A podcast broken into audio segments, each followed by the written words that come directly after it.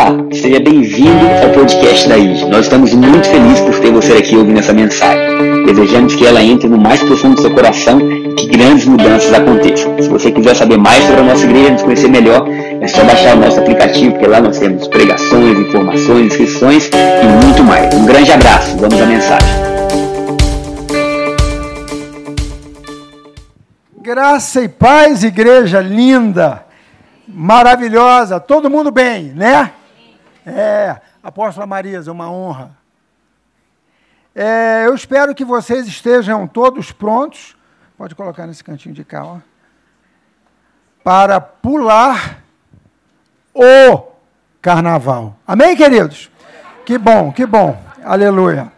E assim nós viveremos bem melhor, teremos menos problemas, menos traumas e uma alma mais curadinha. Glória a Deus. Queridos, hoje eu vou levantar essa Bíblia.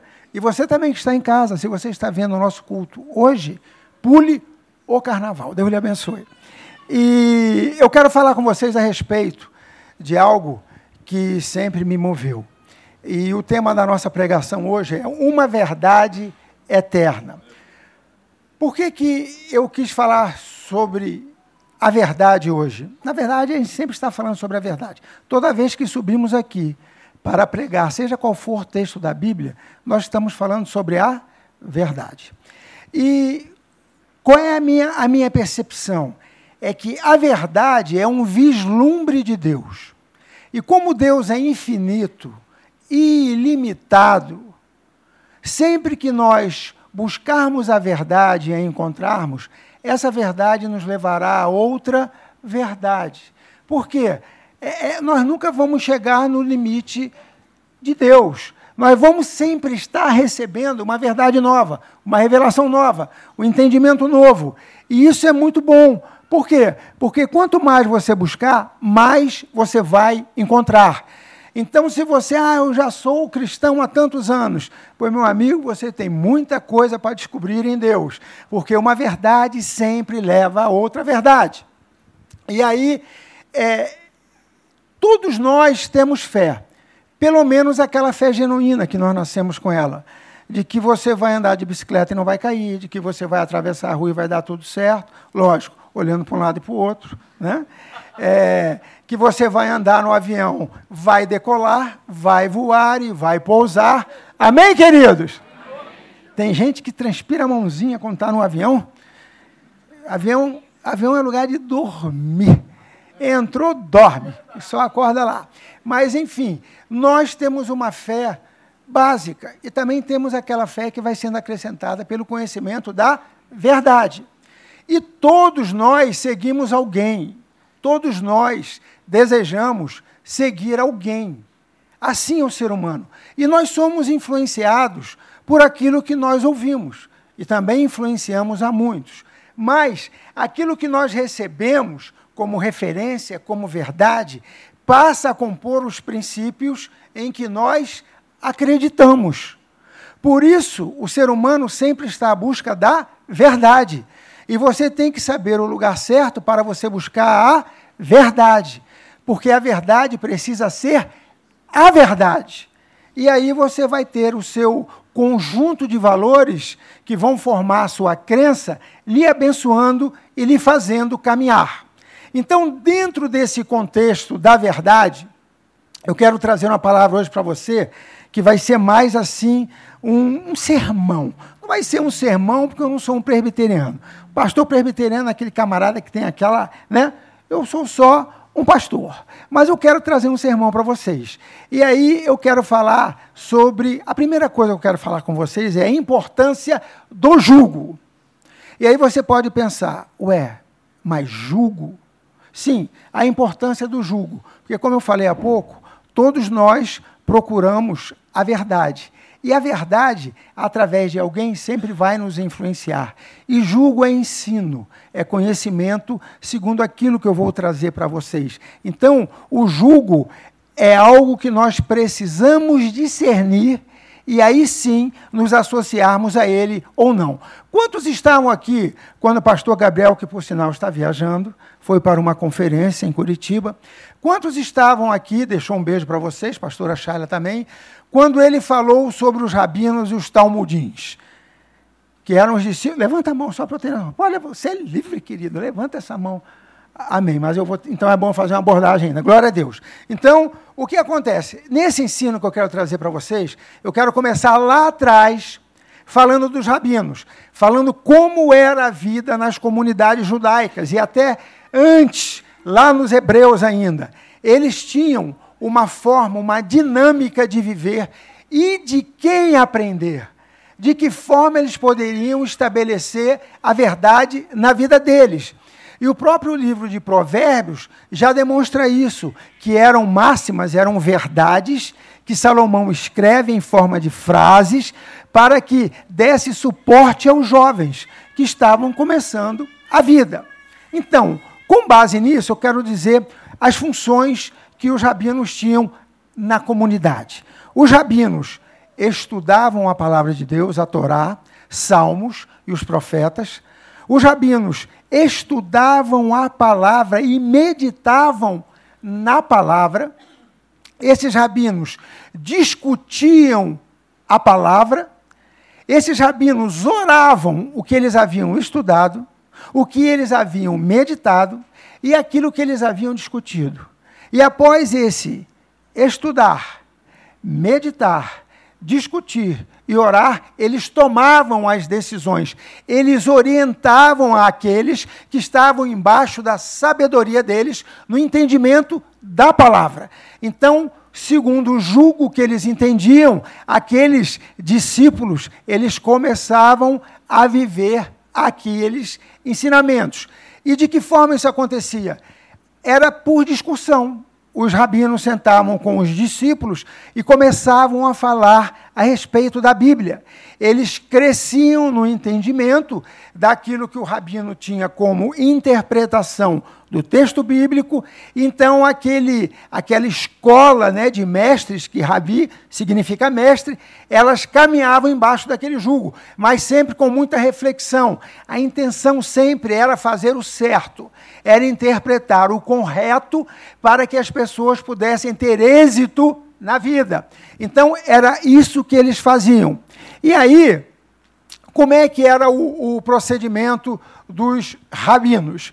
Eles vinham, quando eles vinham pregar, quando eles vinham é, na comunidade local deles, trazer aquilo, aquilo que eles haviam conversado com outros rabinos, etc., eles se apresentavam e falavam assim: Olha, hoje eu vou trazer uma, uma interpretação do rabino Cicrano ou do rabino Fulano. Por quê? Para que desse conforto àqueles que estavam ouvindo, até outros rabinos, mas também os discípulos, sobre aquilo que seria trazido, que seria ensinado naquele momento. E aí trazia um, uma tranquilidade maior ou não para que as pessoas se sujeitassem àquele ensino ou àquele julgo. Então, isso era o ensino. Tanto é que Jesus, quando ele surge com a sua revelação libertadora, porque ele era o verdadeiro rabi, ele fala assim: Vinde a mim, todos vós que estáis cansados e sobrecarregados, que eu vos aliviarei. Aprendei de mim que sou manto, manso e humilde de coração. O meu jugo é suave e o meu fardo é leve. Então, o jugo de Jesus era suave. O ensinamento que ele trazia para aqueles que o ouviam era suave. Por quê? Era para que tudo desse certo de uma maneira que não era é, é uma interpretação, uma imposição. Vamos colocar assim. Então, eles caminhavam nesta direção sempre. Eles buscavam a revelação é, do que era dito. Interessante que nessas reuniões quando eles começavam a discutir a respeito da Bíblia, eles davam oportunidade aos discípulos. E eu imagino que não eram tantos discípulos, porque se fossem muitos, ia virar uma confusão, né? Todo mundo querendo se manifestar e tal, ou uma parte deles. Então eles falavam o seguinte: quando o discípulo trazia uma consideração errada, uma compreensão errada a respeito daquilo que o rabino havia dito, o rabino virava para o discípulo e falava assim: Olha, você aboliu a Torá. Agora imagina que situação. Você numa reunião, você lê, você quer aprender e tal, está sentado com seu mestre, naquele tempo, está sentado com seu mestre e os discípulos começam a trazer a compreensão que eles tiveram daquele texto apresentado pelo mestre. E aí o mestre olha e fala: hum, não entendeu bem o que eu queria falar. E dizia assim: você aboliu a Torá. Mas, quando o discípulo demonstrava conhecimento e entendimento sobre aquilo que havia sido explanado, ele entendia é, aquilo que Deus queria falar naquele texto bíblico, segundo o rabino, o rabino virava para ele e falava assim: Você cumpriu a Torá. E aí o discípulo falava: Puxa vida, que maravilha, glória a Deus. Não, é, glória a Deus. Naquela época, glória a Deus. Jesus aqui ainda, né? Então, havia todo esse processo de ensino. E isso é muito legal, porque a gente começa a entender certas passagens na Bíblia que nós lemos, e às vezes para a gente é tão normal, porque nós somos uma cultura ocidental, a gente não tinha, é, é, nós não tínhamos conhecimento da história, como hoje a gente pode ler, etc, etc, como nós não vivíamos isso. A nossa sociedade é, é, é muito à parte disso, mas nós estamos aprendendo a vivermos mais, a compreendermos melhor, ok? Então o que acontece? Eu quero ler uma passagem com vocês que quando Jesus vai fazer uma, uma revelação, ele vai trazer o entendimento da palavra de Deus, ele diz assim em Mateus capítulo 5, versículo 17. Não penseis, não penseis que vim revogar a lei ou os profetas. Então, Jesus já estava falando o seguinte: olha, queridos, vocês podem relaxar, que eu não vou abolir a lei. Que aquilo que eu vou trazer para vocês vai ser vida para o coração de vocês. Não penseis que vim revogar a lei ou os profetas. Não vim para revogar, vim para cumprir. Então, vocês se lembram que quando o rabino achava que um discípulo tinha falado o que era certo da interpretação do rabi, ele dizia: Você cumpriu a Torá. Então, Jesus já se apresenta falando: Olha, eu não vim abolir, eu vim para cumprir. Versículo 18. Porque, na verdade, porque em verdade vos digo, e aí aparece uma verdade eterna: Jesus é a verdade absoluta. Mas conforme vamos tendo revelações da Bíblia, nós vamos sendo ministrados sobre verdades. Amém? Então ele põe assim: porque em verdade vos digo, até que o céu e a terra passem, nem um i, ou um ti, ou um tio jamais passará da lei, até que tudo se cumpra. E aí, essa passagem, Mateus 5, está no Sermão do Monte. E o Sermão do Monte abrange Mateus capítulo 5, Mateus capítulo 6, Mateus capítulo 7, e ali Jesus está trazendo uma revelação nova para todo aquele povo. E era uma novidade, porque é, é, era, um, era um rabino que estava. Era um rabi, era um mestre, muito embora eles ainda não o identificassem dessa forma, que estava trazendo algo novo. E a população, o povo, ia se juntando para ouvir. Agora, olha como é que termina o Sermão do Monte. Mateus 7, versículo 28. Quando Jesus acabou de proferir estas palavras, estavam as multidões maravilhadas da sua doutrina, da revelação bíblica que ele havia tido e havia trazido para o povo. Ele, olha, são, é, Capítulo 5, capítulo 6, 6 é extenso, capítulo 7, tudo trazendo revelações de como o povo deveria agir. Olha, vocês ouviram que foi dito aos antigos que a atitude deveria ser essa, essa, essa, mas agora eu vos digo. E Jesus sempre ia além ainda na revelação, naquele entendimento.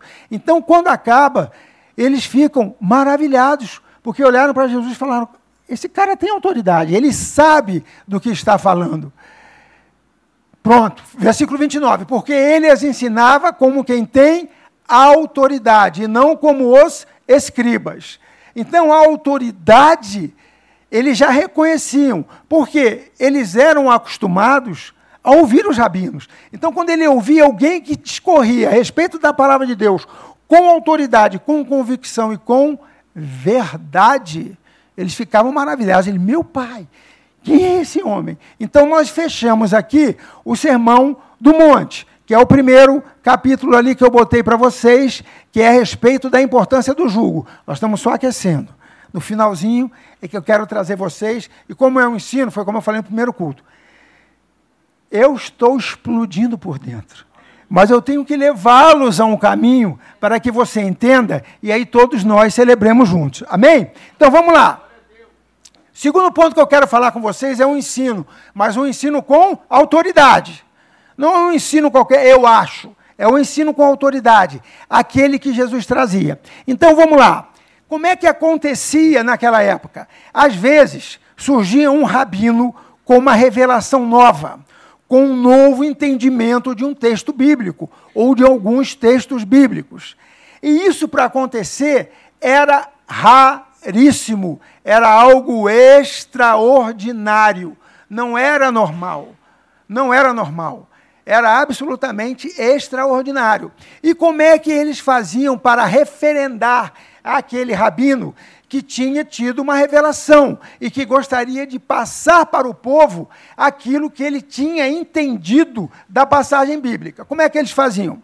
Viam dois rabinos, obviamente, com mais autoridade do que aquele, pelo menos em princípio, que eram conhecidos pela comunidade, botavam aquele rabino na mão, colocavam, impunham as mãos sobre o rabino e falavam assim: Nós confirmamos e convalidamos o ensino deste rabino. E nós dizemos que ele tem autoridade para trazer novas revelações. Fica ligado aí Mateus capítulo 7, versículo 29. Ele pregava, ele ensinava como quem tem autoridade, não como os escribas. Isso já era a população ouvindo. O povo, Jesus está no monte, e aí eles percebem isso. Então, era assim que eles faziam. Eles colocavam ali, impunham as mãos, referendavam, falavam: esse rabino, esse rabino tem autoridade para que isso aconteça. E aí eu quero trazer para vocês o que aconteceu no batismo de Jesus. Olha que coisa linda. Olha, olha como a Bíblia é viva, gente. Ela, Deus ele é estratégico, ele segue uma, uma forma de elucidar aquilo que ele quer que nós conheçamos. Isso desde lá de trás, dois mil anos atrás, três mil anos atrás. Como é que foi o, o batismo de Jesus? Vamos lá, vamos começar primeiro por João Batista. É, João Batista está no ventre de Isabel. Maria também está gravidinha fica alegre, alegre e por saber que a sua prima Isabel estava grávida. Ela fala: Vou visitá-la. Quando Maria chega na casa de Isabel, encontra Isabel, cumprimenta Isabel, o que, que, acontece com aquelas, o que acontece com aquelas criancinhas lindas? Elas se identificam e dão aquela rajada de glória na barriga da mamãe. Aquela tremida, que é a mamãe que sabe fala: esse menino é do fogo nasceu no fogo, vai crescer no fogo e vai subir no fogo. Nós somos pentecostais, tá, querido? Muito embora estejamos numa pregação, tipo um sermão. E aí, as crianças tá, dão aquela vibrada, aquele negócio todo, glória, glória. Pois bem, eles nascem. Jesus vai crescer em Nazaré junto com seus pais, com a sua família, e João Batista cresce lá com Isabel, lá, lá, lá, e quando chega numa fase adulta, ele vai para o deserto. E ele é o precursor do Senhor, diz a Bíblia.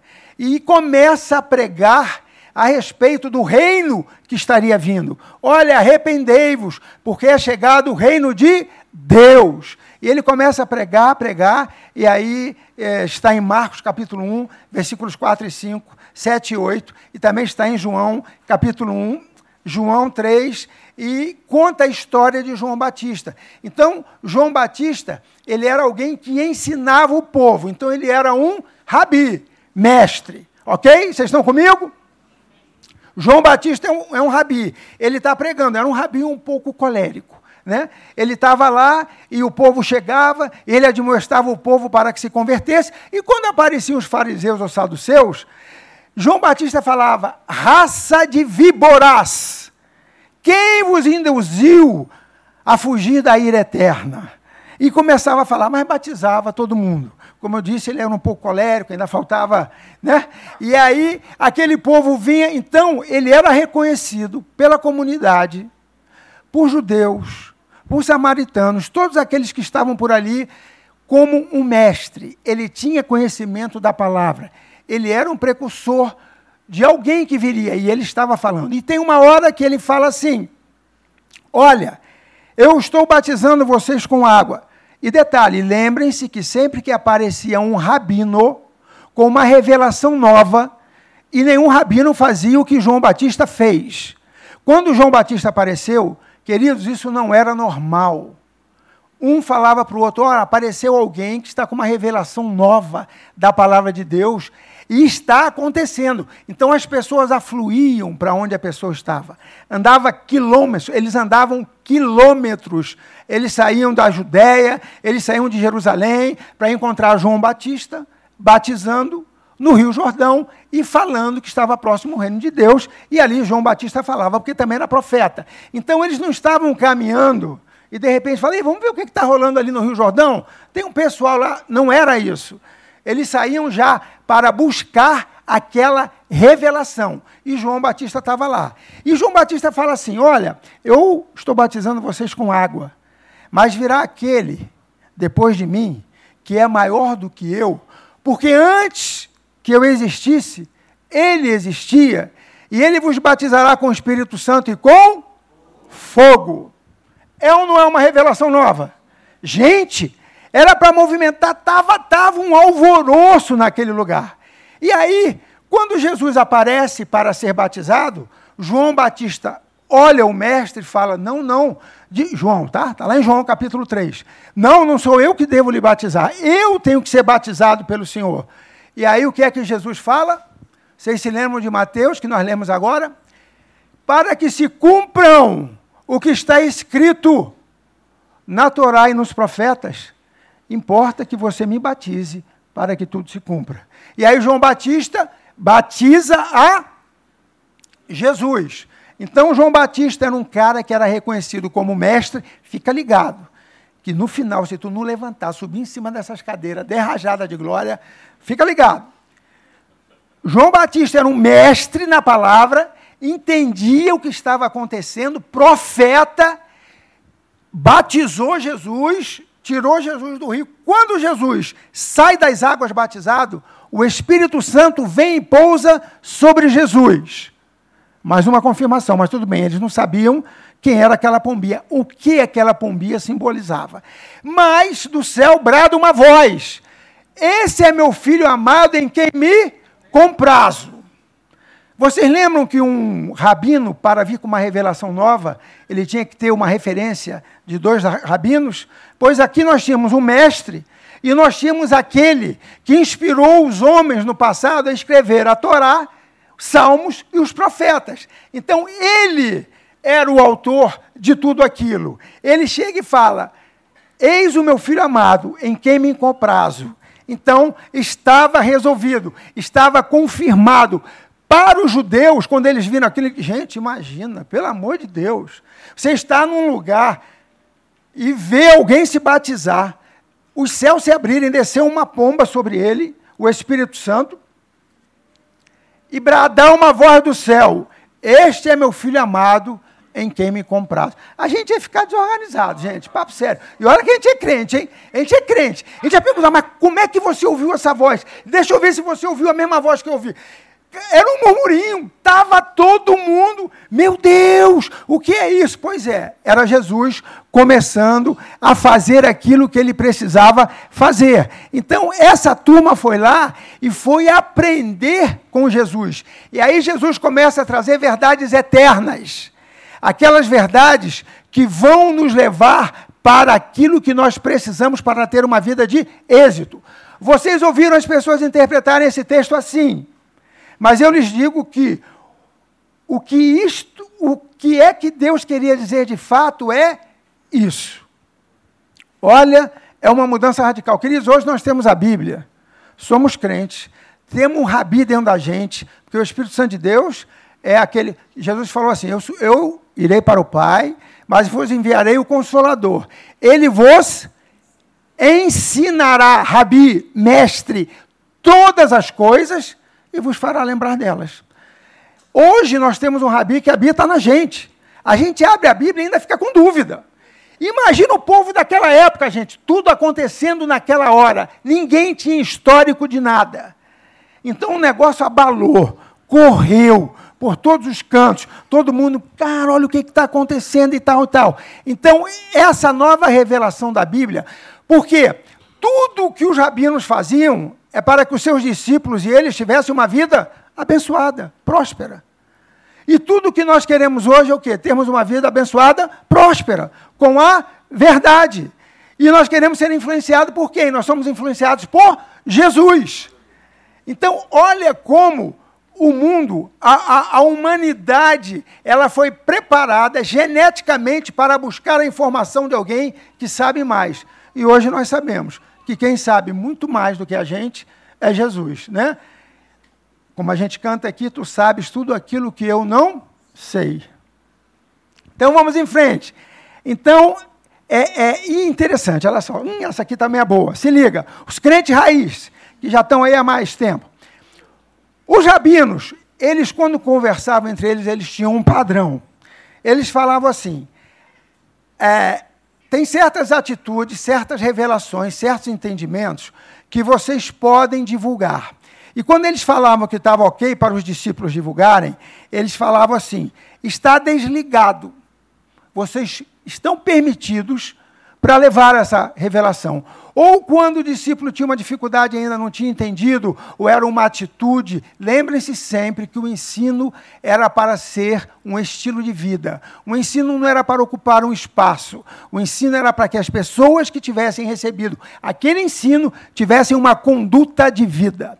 E aí, aqueles que eles não tinham entendido, os rabinos falavam assim: olha, está ligado. O ligado era está proibido e o desligado está permitido para ações ou interpretações a respeito da Bíblia. Ou seja, eles tinham práticas que estavam permitidas e outras não estavam permitidas. E aí, olha que lindo, quando eles autorizavam os discípulos a irem praticar, estavam é, liberados para praticar, eles falavam assim: agora vocês têm a chave do reino. Vocês têm a chave do reino. Por quê? Porque vocês têm autoridade rabínica para liberar ou para proibir, para amarrar ou para. De, amarrar não, para ligar ou desligar. Vamos pegar as palavras que usavam. Então, quando a gente entende isso, a gente fala, cara, Jesus é muito lindo. Sabe por quê? Quando Jesus está numa reunião com os discípulos, ele vira e fala assim: Queridos, quem fala o povo que eu sou? Alguns dizem que tu és Elias, outros, alguns dos profetas que ressurgiu, outros, parará, parará. Jesus, ok. E vocês o que dizem? Aí Pedro fala: Tu és o filho do Deus vivo. Aí Jesus fala: Bem-aventurado és, porque não foi carne nem sangue que te revelou, mas o meu Pai que está nos céus. E aí nós vamos cair na narrativa que agora Mateus, e tu vai entender. Vamos lá, Mateus, aleluia, Mateus 16, versículo 18. Aí Jesus vira para Pedro e fala assim: Também eu te digo que tu és Pedro. E sobre esta pedra, Jesus, edificarei a minha igreja. E as portas do inferno não prevalecerão contra ela. As portas do inferno não prevalecerão contra ela. Enfermidade vai prevalecer? Não. Depressão vai prevalecer? Não. Desejo de suicídio vai prevalecer? Não. Tudo que é mal, querido, vem do cão, vem do diabo. E tudo que é bom vem de Deus. Deus não precisa dar ter pressão para ninguém para chamar a atenção de que ele existe na vida da pessoa. Não precisa. Já deu Jesus. E Jesus é suficiente. Basta. Então a gente tem que ter esse entendimento para você saber. Cara, é, é, é algo muito profundo. Então, ele fala isso para. Volta só ali, Daniel, senão tu tira o meu ritmo aqui. Eu... Rabino está interpretando a lei. Tu... E aí ele fala: as portas do inferno não, não prevalecerão contra ela. Olha a declaração, olha o ensino. E detalhe: Aqueles que vão a Israel agora, em maio, vocês vão passar em um lugar que é.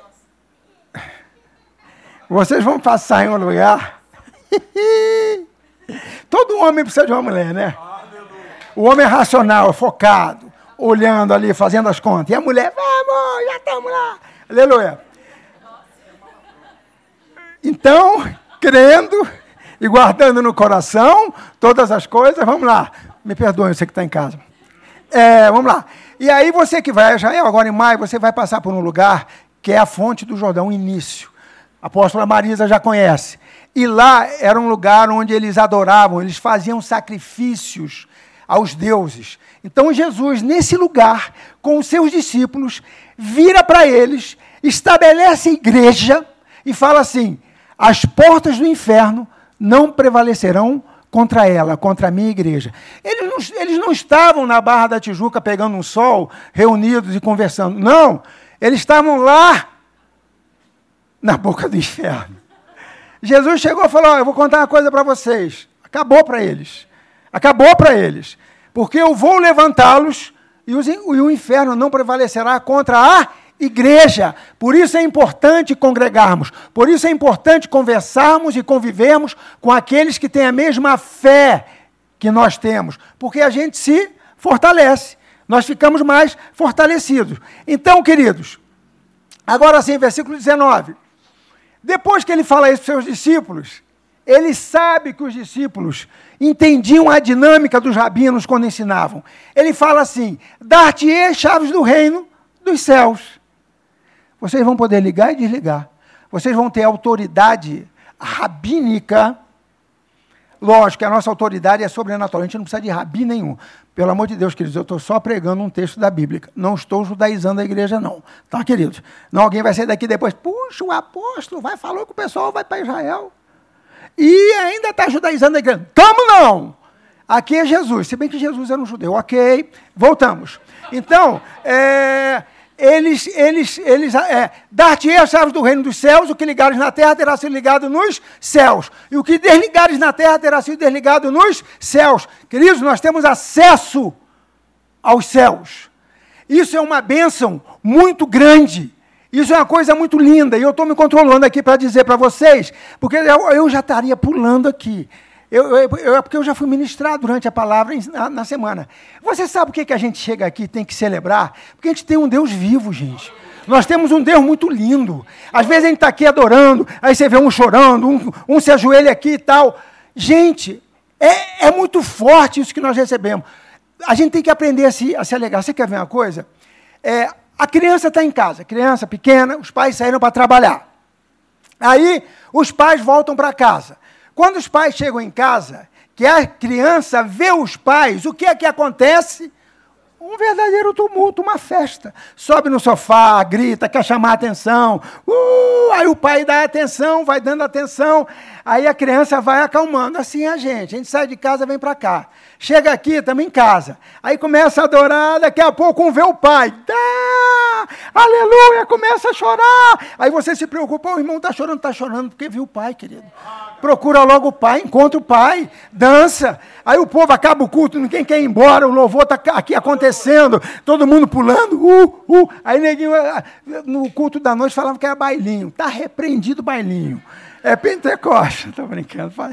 E a gente fica aqui adorando, pulando, porque nós vimos papai. Nós vimos papai. Às vezes você está num, num, lugar, isso é para você aprender. Ó, ensina, a Bíblia nos ensina isso. Você está num lugar, está lá tranquilo. Você pode estar até um pouco devagar. O cara do lado aqui está falando em línguas, dando rajada de glória. Você fala: o que, que esse cara está fazendo? Ele viu papai, querido. Ele já viu papai. Ele está ali adorando o pai. E aí daqui a pouco ele fica mais tranquilo, porque tem que respeitar o ambiente, né? O ambiente, todo mundo ouvir e tal. Mas a gente tem que aprender. Nós somos pentecostais, amém, querido? Nós cremos no poder de Deus. É a igreja que prevalece contra o inferno. Somos nós. Nós temos que aprender a nos alegrar, a dançar, a fazer de tudo. Obrigado, obrigado. Uh, glória a Deus mesmo.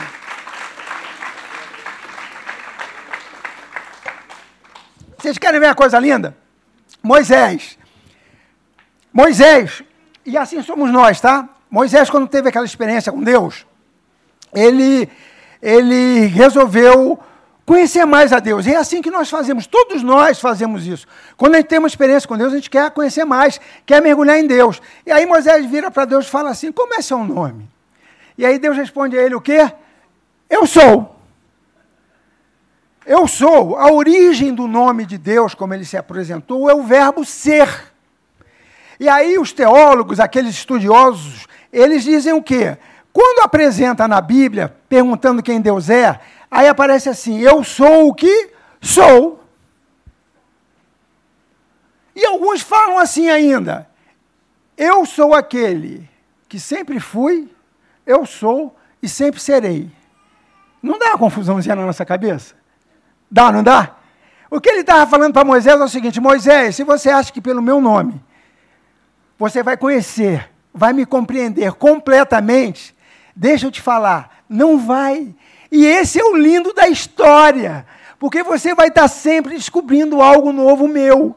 Se nem o meu nome você consegue entender, imagina se você vai me entender completamente. E uma outra coisa linda também, dá tempo. E uma outra coisa linda também é o seguinte: quando Moisés está conversando com, com Deus e fala assim, eu quero se eu, se eu tenho misericórdia de ti, eu quero te conhecer, eu quero te ver. Deus chama ele para o monte. Chega lá, no cume do monte, terremoto, fogo. Vocês conhecem essa passagem? Terremoto, fogo, o negócio balança e, e Moisés permaneceu firme para conhecer Deus. Se fosse um da gente, primeira tremida do monte, ah, deixa eu morrer aqui não, Senhor, me segure. Pois Moisés ficou não deixa morrer no Egito. Balançou o monte, fogo, pedregulho e tal. E quando ele olha, a Bíblia narra que é como se ele visse Deus pelas costas. Deus pelas costas.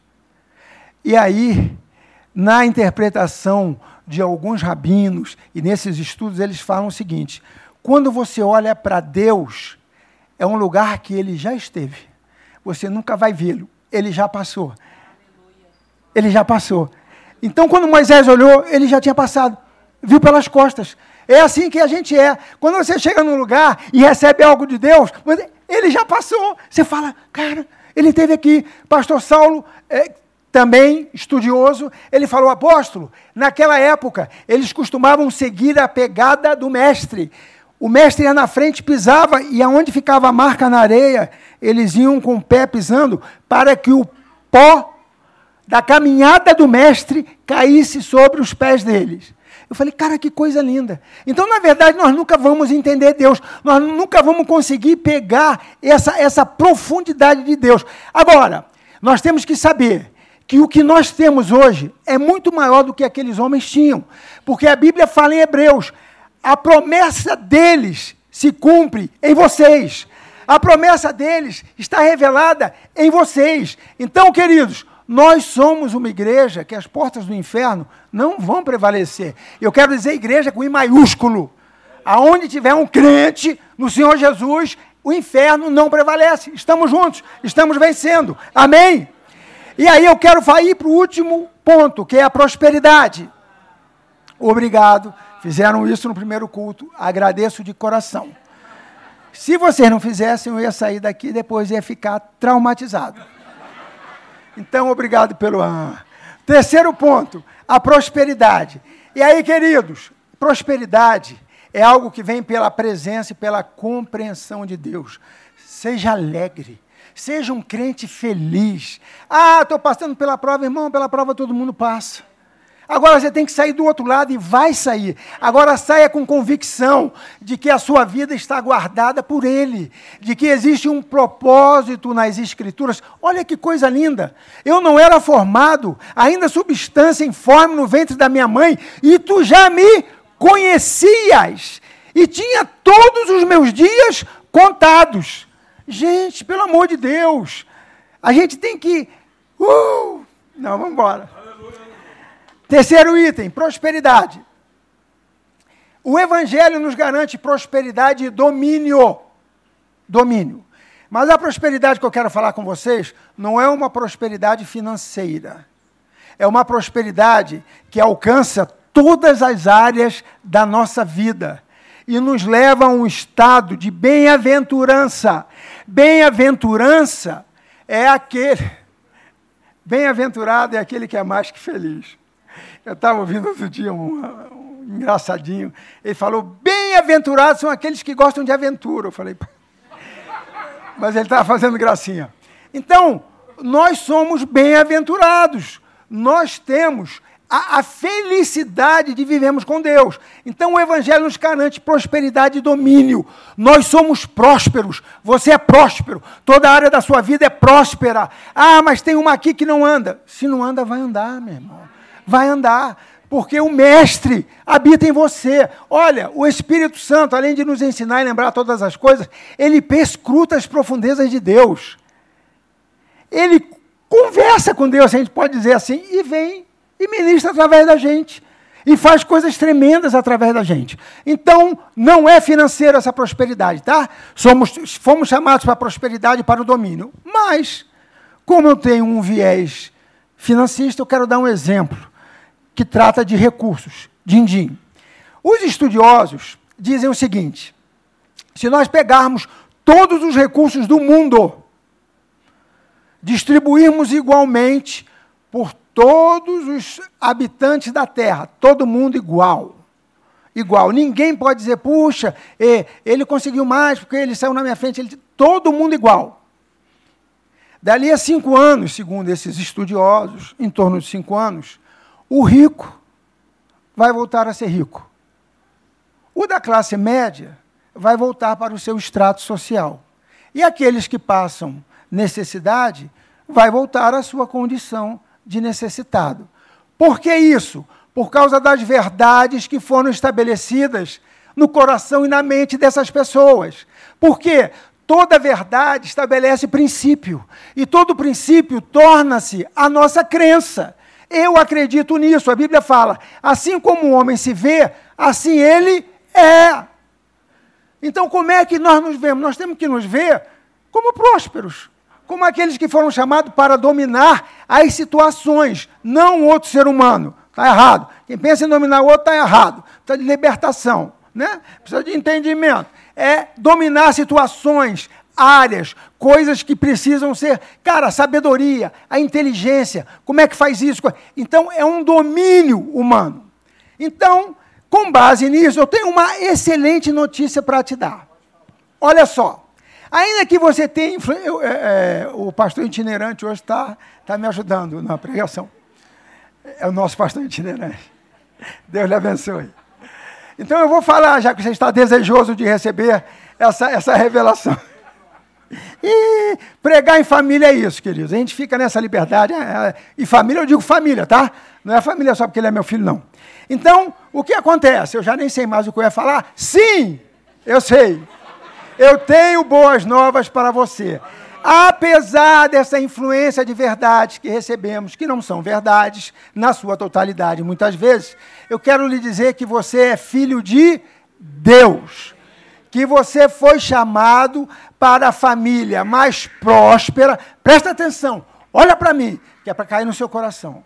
Você foi chamado para fazer parte da família mais próspera, rica, feliz e alegre do universo.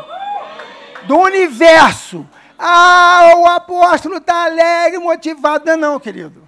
Se Deus nos chamou para fazer parte da família dele, e ele foi o criador de todas as coisas, então a nossa família é a mais próspera, rica, feliz e alegre do universo. Aleluia. Amém? Pode aplaudir mesmo. Aleluia.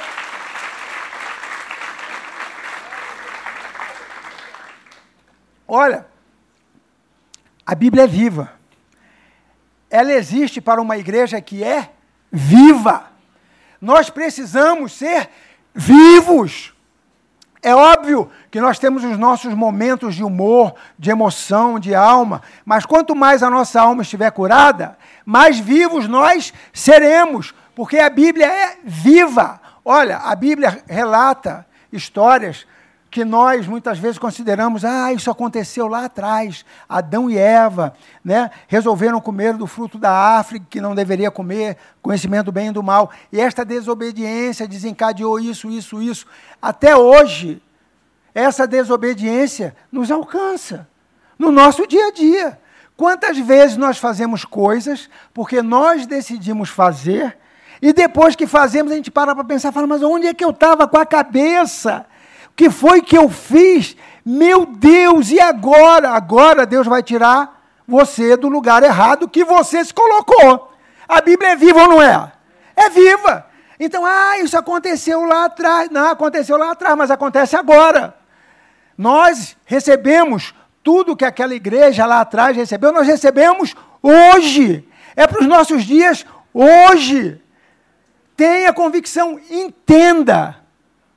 Olha só que história linda quando a gente entende como é que Deus foi cumprindo. Assim como Deus trouxe a, o, os acontecimentos para que os rabinos, para que os discípulos, para aqueles que viviam na época entendessem o que estava acontecendo, Deus faz isso conosco hoje.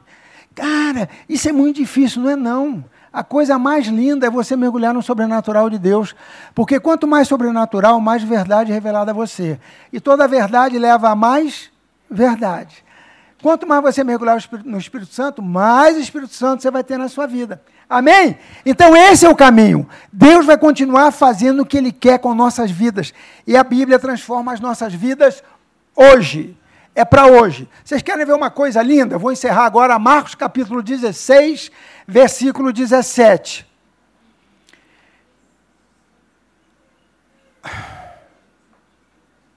Volta um pouquinho, mete no 15 aí, por favor. Olha que coisa linda. Olha como é que a Bíblia se cumpre até hoje. 15. Marcos 16, 15. Marcos 16, 14. Olha que coisa linda.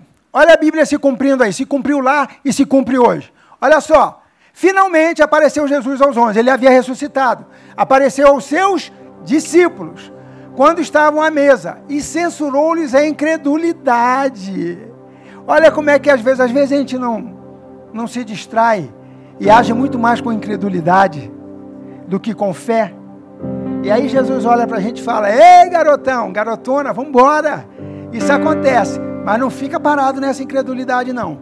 Ele aparece aos discípulos e fala assim: repreendeu a incredulidade e dureza, e censurou-lhes a incredulidade e dureza de coração, porque não deram crédito aos que o tinham visto já ressuscitado. Versículo próximo. E disse-lhes: Ide por todo mundo, pregai o evangelho a toda criatura. Versículo 16: Quem crer e for batizado será salvo quem, porém, não crer, será condenado. E aí o negócio começa a esquentar mais ainda. Estes sinais hão de acompanhar aqueles que. Quem crê aqui? Esses sinais hão de acompanhar aqueles que creem. Em meu nome expelirão demônios. Viu uma coisa ruim por aí, queridão? Tá esquisito? Manda sair em nome de Jesus. Está com aquele pensamento estranho na cabeça?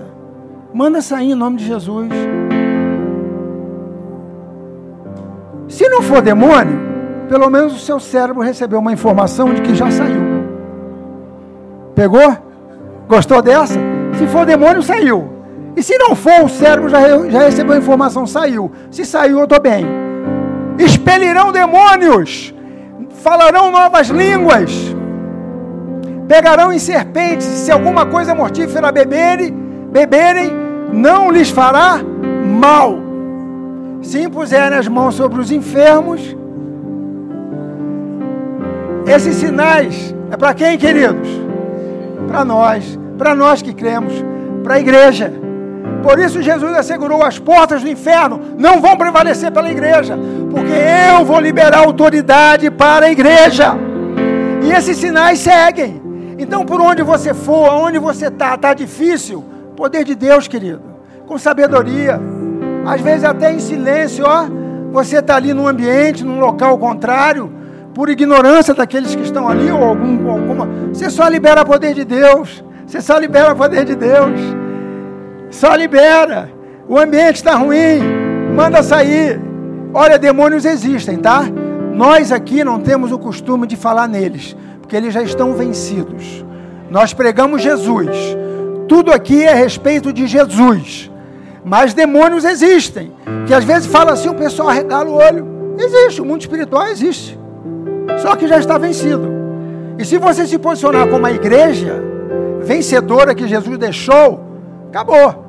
E aí ele fala. Então vai expulsar demônio, vai falar novas línguas, vai impor as mãos sobre os enfermos. Entrou no hospital, entra como igreja. Entra como igreja. Esses dias eu fui fazer um exame do coração, alguns. Fiquei quatro horas dentro lá do, do coração lá do trem lá. Todo o tempo eu estava orando. Todo o tempo eu estava orando. Aí deitou, porque tinha que fazer teste em repouso e esforço. Aí deitou, o senhor não pode mexer com os bracinhos, não. Tá uma telinha, uma maquinha pequenininha. Eu falei, eu vou cair desse trem. Aí põe os braços para cima, não sei o que. Eu fiquei ali conversando com o pai, ó. Conversando com o pai, conversando com o pai, abençoando aqueles que estavam ali. E aí você toma uma paradinha, né? Que é um farmaco, é um radiofarmaco, e você tem que andar para que aquilo circule mais rápido no seu corpo. E aí tem um corredor que eles botaram umas fitinhas no chão assim, que é para fazer a rota do negócio, né? Aí como eu fui o primeiro a chegar, eu estava andando sozinho. Aí daqui a pouco eu estava andando e tinha um cara atrás de mim, né? Eu falei, rapaz, eu vou, eu vou para o sentido ao contrário para ver, né? E ali orando, conversando com Deus. E aí o camarada estava um pouco tenso, eu comecei a brincar com ele, falei, ó, oh, vamos rodar no sentido contrário. Porque a gente fica andando só num lugar, a gente pode ficar tentando a cabeça. Aí ele começou a rir, e eu orando para mim, abençoando. Daqui a pouco ele estava rindo também. E ele, o que você veio fazer aqui? Eu falei, ah, eu vim fazer uns exames aí e tal. Sabe como é que é, né? Atleta de alta performance. Não pode ficar, tem que estar sempre acompanhando, né? E aí, saí de lá, tranquilo, feliz, abençoado, como sempre fui e sempre serei. O que eu quero dizer para você? As circunstâncias às vezes vão ser cansativazinhas, porque você passar quatro horas num lugar para fazer exame é muito chatinho, não é não? Onde você estiver, libere igreja, libere poder de Deus, libere unção de Deus. Seja onde você estiver, essa é a igreja que nós devemos ser. E aí nós vamos ser sempre alegres, vamos estar sempre felizes. Por quê? Porque nós temos um Deus que cuida da gente. Vocês querem ver uma coisa? Agora para encerrar, Saulinho, mete um louvor aí para cima. Eu quero ver esse povo. Você quer ver uma coisa? Eu, eu, eu ouvi uma, uma frase que eu achei muito legal. Às vezes a gente fica assim, né?